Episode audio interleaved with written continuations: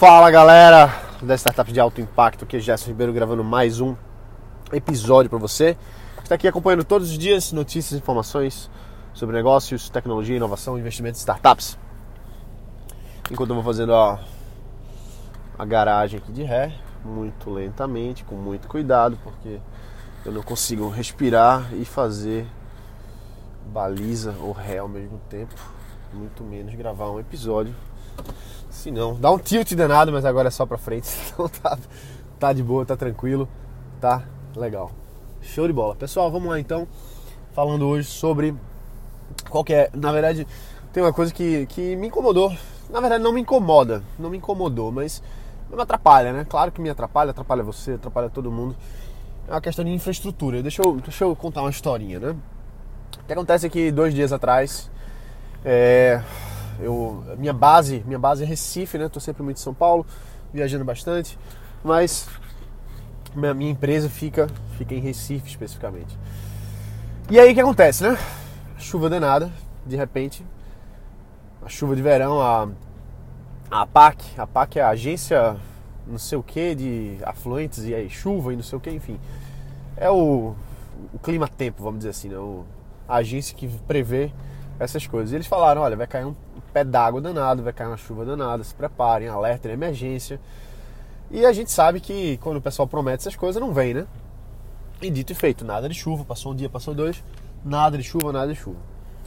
Resultado, no segundo dia, terceiro dia eu acho, uma chuva, meu amigo, em três horas, choveu o que estava esperado para chover durante 21 dias.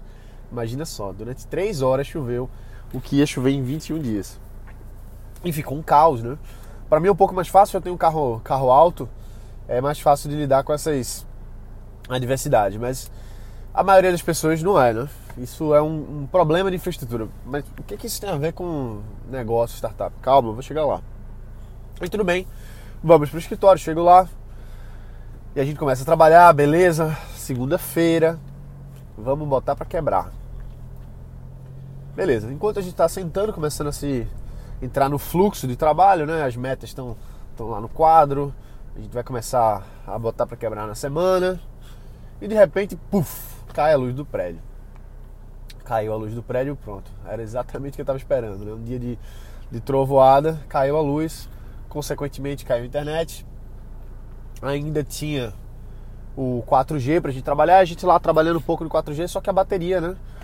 Infelizmente, aí, algumas baterias aí dos nossos computadores não são mais o que eram antes. E aí, o que, é que a gente vai fazer? E aí veio o processo de tomar a decisão. A gente fica e espera a, a luz voltar e a gente vai trabalhando até a bateria acabar, ou a gente desmonta o que dá para desmontar e vamos a equipe trabalhar em outro lugar, num café, alguma coisa assim, já que a gente tem essa essa flexibilidade, vamos dizer assim. E aí depois de um tempo eu liguei para a administração do nosso condomínio lá do, do, empresarial e a moça me falou o seguinte, olha, a gente já falou aqui com, com a agência de eletricidade, a distribuidora de, de eletricidade e eles vão vir consertar. E a perspectiva aí é que seja que em uma hora esteja consertado. Aí eu olhei assim disse, rapaz, está chovendo na cidade inteira estão muitos pontos alagados, um grande problema para cima e para baixo. Será que eles vão realmente em uma hora conseguir resolver isso aqui? E aí me veio a tomar a decisão. Não, não vão, claro que não vão. Então, falei pro pessoal, olha, arruma as coisas aí, vamos embora, vamos trabalhar num café aqui perto, e é isso aí. Então, aí vamos lá. E aí a gente pegou, desmontamos o que deu para desmontar, saímos correndo. O que, é que a gente encontra no caminho? Trânsito. Um trânsito enorme, enorme, enorme, enorme. Um trânsito assim que eu passei duas horas, eu acho, num, num trajeto que seria 25 minutos, mais ou menos, para você ter noção. E aí a gente vai buscando tal, quando a gente chega, muita chuva, muita água, muita muita muita dificuldade. Nesse dia, no final das contas, eu precisei liberar o pessoal para ir para voltar para casa para ver como é que eles iam conseguir voltar para casa e, e, enfim trabalhar remoto. No outro dia já estava institulado, olha, amanhã nós vamos trabalhar remotos, todo mundo, cada um na sua casa, no conforto do lar, para a gente evitar esse tipo de problema só por hoje, só por enquanto. Aí, detalhe, passou aquela uma hora que a moça disse que a, que a luz, que a energia elétrica está consertada, né? E aí eu ligo para lá e pergunto, oh, e aí, já, já voltou? Como é que tá? Aí ela fala para mim, não, a, a distribuidora de eletricidade disse que a previsão é 3 horas da tarde. Então veja só, de manhã para 3 horas da tarde é uma diferença muito grande. A gente não ia conseguir trabalhar mesmo nessas condições. Então a tomada de decisão foi certa de, de sair dali e resolver. E bom, qual que é a moral da história disso aí, né? A moral da história é a seguinte: primeiro de tudo, é tomar uma decisão rápida e efetiva. Não importa se a luz vai voltar de uma hora ou não. O que importa é tomar a decisão. Vamos tomar a decisão. Pô, tá, estamos com esse problema, vamos empreender uma solução. A melhor solução aqui agora vai ser continuar trabalhando aqui, esperar a bateria acabar, ou ir atrás de, uma, de um local para a gente poder trabalhar nesse meio tempo aí que a gente ganha alguma coisa. Resultado. Fomos atrás de outro local. Foi a melhor das decisões? Claro que foi. Porque a gente sabia que tinha que mover, tinha que andar e tal. A gente conseguiu trabalhar depois? Não, não deu pra gente conseguir trabalhar porque tinha outro fator que era o, o trânsito. Mas a gente buscou fazer o que precisava fazer e aí foi importante esse conhecimento para a gente poder, no dia seguinte, cada um trabalhar na sua casa, a gente conseguir trazer a, a efetividade, a efetividade né, no, no trabalho que a gente estava fazendo, mesmo que não fosse dentro do escritório. Então, esse é um ponto, né? É encontrar, ter uma, uma diversidade. Pô, ferrou aqui, vamos correr para resolver. Vamos de um jeito, vamos de outro, vai dar certo. Não importa. E mesmo que não dê certo, mas não se deixar abalar por fatores externos, né? Pô, caiu a luz por conta de uma chuva forte. X, Y, Z aconteceu. Pô, sempre vai acontecer. Eu tava, eu tava conversando com um amigo meu, eu fiz uma pergunta muito ingênua para ele. fiz um amigo meu empresário, grande empresário, ele é, a gente estava no, no, clube do vinho, né, que eu faço parte, só de empresários. E aí eu tava perguntando para ele porque um, um, dia desses aí eu tava passando numa, na estrada por uma fábrica automotiva. E eu vi aquela fábrica enorme assim, fábrica da da Jeep, que faz aqueles carros, né, da Jeep. Compass, o como é o nome do outro? Enfim, tem outros. É o Compass e aquele outro lá da Jeep que eles fazem. É, o outro é o Renegade, eu acho. Renegade? Que é isso mesmo. Enfim.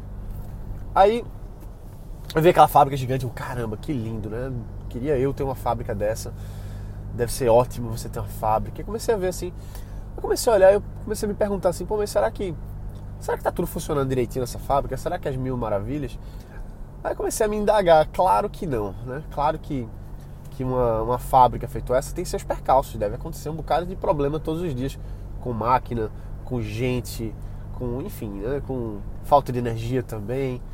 E aí eu tava com esse meu amigo, ele tem, ele tem indústria, e aí na área de alimentos, de, na verdade bebidas. Ele faz cerveja, faz refrigerante, uma empresa muito grande aí. E aí conversando com ele e tal, eu perguntei, e aí, cara, indústria de bebidas dá problema?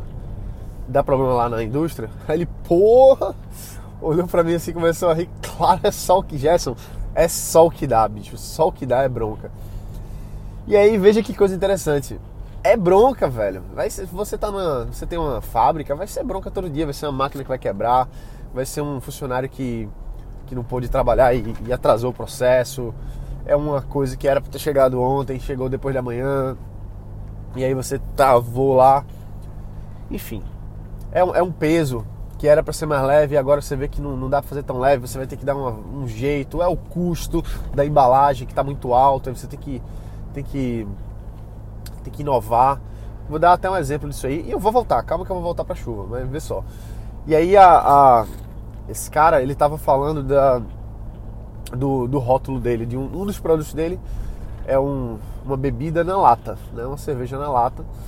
E para você pintar a lata você pintar, colocar aquela embalagem bonita na lata, né? na lata de alumínio, de metal, você fazer aquela embalagem bonita, desenhada, é muito caro.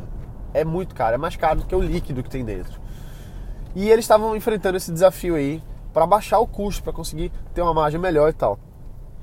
Eis que ele teve uma ideia brilhante, que foi de ao invés de, de pintar a lata, de fazer isso, ele teve a ideia de envolver a lata com, com, com embalagem, com adesivo. Né? Então ele fez uma embalagem adesiva ao redor da lata que resolve esse problema. O custo dele foi lá para baixo. Ele não teve mais que, que, que ter esse problema de, de pintar a lata e, e, ter esse custo aí tão alto e resolver um problema grande. Então veja como a gente tem que ser criativo, tem que ser inventivo, tem que resolver problema. É, é todo o tempo isso. Isso faz parte daquela coisa da resiliência que a gente fala. E, e aí a chuva, né? E aí, Jéssica, o que, é que ficou na chuva? Pô, e aí que foi muita chuva e infraestrutura no Brasil, infelizmente, em muitos lugares é muito deficitária. Não é assim só que não, tá certo? Tem muitos países aí também, é, países desenvolvidos, que às vezes cai uma chuva e, e tem transtornos também. Não é só o Brasil que tem isso, não. Estados Unidos tem lugares aí que, que às vezes tem, tem dá, dá uma chuva, dá uma, dá uma uma chuva e, e, atrapalha lá as coisas dele. Claro que é bem diferente do que no Brasil. É, tem lugares aí que neva e, meu Deus, acabou aí as coisas. Então, cada lugar tem sua particularidade, tem seus desafios. E a gente, independente de onde a gente tá, se é no Brasil e tem chuva, se é na Alemanha e tem nevasca, não sei aonde, se é nos Estados Unidos e tem furacão, não importa. Se você tem uma, uma indústria de, de cerveja, por exemplo, e você está tendo que consertar uma máquina, mudar uma embalagem, sempre vai ter transtorno, sempre vai ter que, que resolver as broncas. E é, é isso um dos fatores que faz com que nem todo mundo possa ser empreendedor. Nem todo mundo pode empreender. E nem todo mundo pode empreender justamente porque você empreender exige que você tenha essa essa flexibilidade emocional. É emocional mesmo, porque você vai ter que ficar lidando com esses problemas, cara. Você vai ter que ficar enfrentando uma coisa e outra e sempre vai ter bronca. Então, a maioria das pessoas, ela quer estar tá ali no, no trabalhinho dela, confortável, sabendo que estão cuidando dela. Se der alguma bronca, não é ela que vai ter que resolver. Se der alguma bronca, ela vai para casa descansar. Tá entendendo? A maioria das pessoas quer viver nesse, nesse conforto. A maioria das pessoas quer, quer saber que vai, que vai receber o dinheiro ali no final do mês. E o empreendedor, o empresário, tá aí pra. Não tem, não tem nenhuma garantia, ninguém. Ninguém garante nada. Você, como, como empreendedor, você não tem garantia de nada. Você está começando a startup, menos ainda, né? Muito menos ainda. É muito mais. É, muito mais gasoso, é muito mais difícil de pegar, entendeu? É muito mais é, etéreo, talvez a palavra seja essa. Mas enfim. Então a gente como como empresário, a gente tem que, tá, tem que ter estômago. Pô, choveu e não tem luz no escritório por dois dias. Fazer o quê? Vamos, vamos dar um jeito, vamos trabalhar. E tem que gostar disso. Tem que gostar do desafio. Eu acho que tem que gostar. Porque se você for ficar se estressando por essas coisas, por isso que eu até falei assim no, no começo que é, isso não me incomoda. Se tivesse acontecendo todos os dias, isso ia me incomodar a ponto de eu resolver de outra forma. Mas, pô, caiu um, um pé d'água aqui, caiu a, a, luz. Vamos resolver, cara. Não vamos ficar quebrando a cabeça e, e, e reclamando porque o prédio deveria ter um sistema. Não. Deveria mesmo. Claro, deveria ser, ser melhor. A, a, o sistema de, de energia deveria ser mais robusto, deveria consertar mais rápido. Mas deveria, deveria, deveria não serve para nada, né? Essa, essa, esse é um tempo verbal que não ajuda a gente em nada. Tem alguns tempos verbais que não ajudam a gente em nada. Deveria, poderia. Tudo isso aí só faz com que você fique se doendo de coisas que você não tem controle. A gente tem que ter a, a atitude mental né, de vou fazer, vou resolver, estou resolvendo. Entendeu? A, a, a conjugação verbal é muito importante. E aí eu vou entrar nesse detalhe agora parece uma bobagem, né? Pô, Gerson, mas deveria ter sido assim. Tá, e aí eu tô dizendo pra você não usar mais essa, esse tempo verbal aí. Por quê? Porque quando os tempos verbais, o que a gente diz, tudo que a gente diz é uma, é uma bolha, uma bolha que emerge lá de dentro do nosso ser, do nosso subconsciente, de, de pensamentos, hábitos que estão lá dentro e que estão fora do nosso controle. Não, pelo menos não racionalmente. A gente não consegue controlar racionalmente o nosso âmago. E quando a gente fala alguma coisa, muitas palavrinhas que a gente fala durante o nosso, durante o nosso diálogo é o nosso subconsciente ou inconsciente, como algumas pessoas é, escolas diferentes chamam diferente, mas subconsciente ou inconsciente trazem lá de dentro. E essas coisas que traz lá de dentro é o que você realmente está vivenciando, é o que você realmente acredita. Então, quando você fica falando deveria, deveria, deveria, você está externalizando uma coisa lá dentro e perpetuando, porque quanto mais você repete, mais aquilo ali volta lá para dentro e se perpetua. De que você está no papel de vítima. Você está no papel de vítima de que, ah, mas deveria ter acontecido aquilo. Se deveria ter acontecido aquilo e não aconteceu, você está se doendo por uma coisa que você esperava que tivesse sido diferente. Só que você não pode mudar. Você não tem como alterar isso aí. Se você não tem como alterar essas coisas do passado, não adianta ficar nesse tempo verbal. Ah, mas deveria. Porque aí você vai ficar se doendo por uma coisa que não, não é, passou, velho. Não tem mais, não tem mais volta. Entendeu? Então, a gente precisa injetar dentro do nosso subconsciente palavras que nos empoderam e não nos enfraquecem. Esse tempo verbal que eu tô falando aí, ele enfraquece a gente. E veja que eu comecei na chuva, né? Pois é, estamos agora falando de tempos verbais aqui, na gramática das startups de alto impacto. Mas não é nem gramática, não, isso aí é linguística. Isso aí é o, o que você está, qual que é o conteúdo que você está alimentando o seu, o seu âmago, o seu subconsciente. Então, se você fica repetindo essas palavras, você sempre vai construir uma, uma posição de fraqueza dentro de você.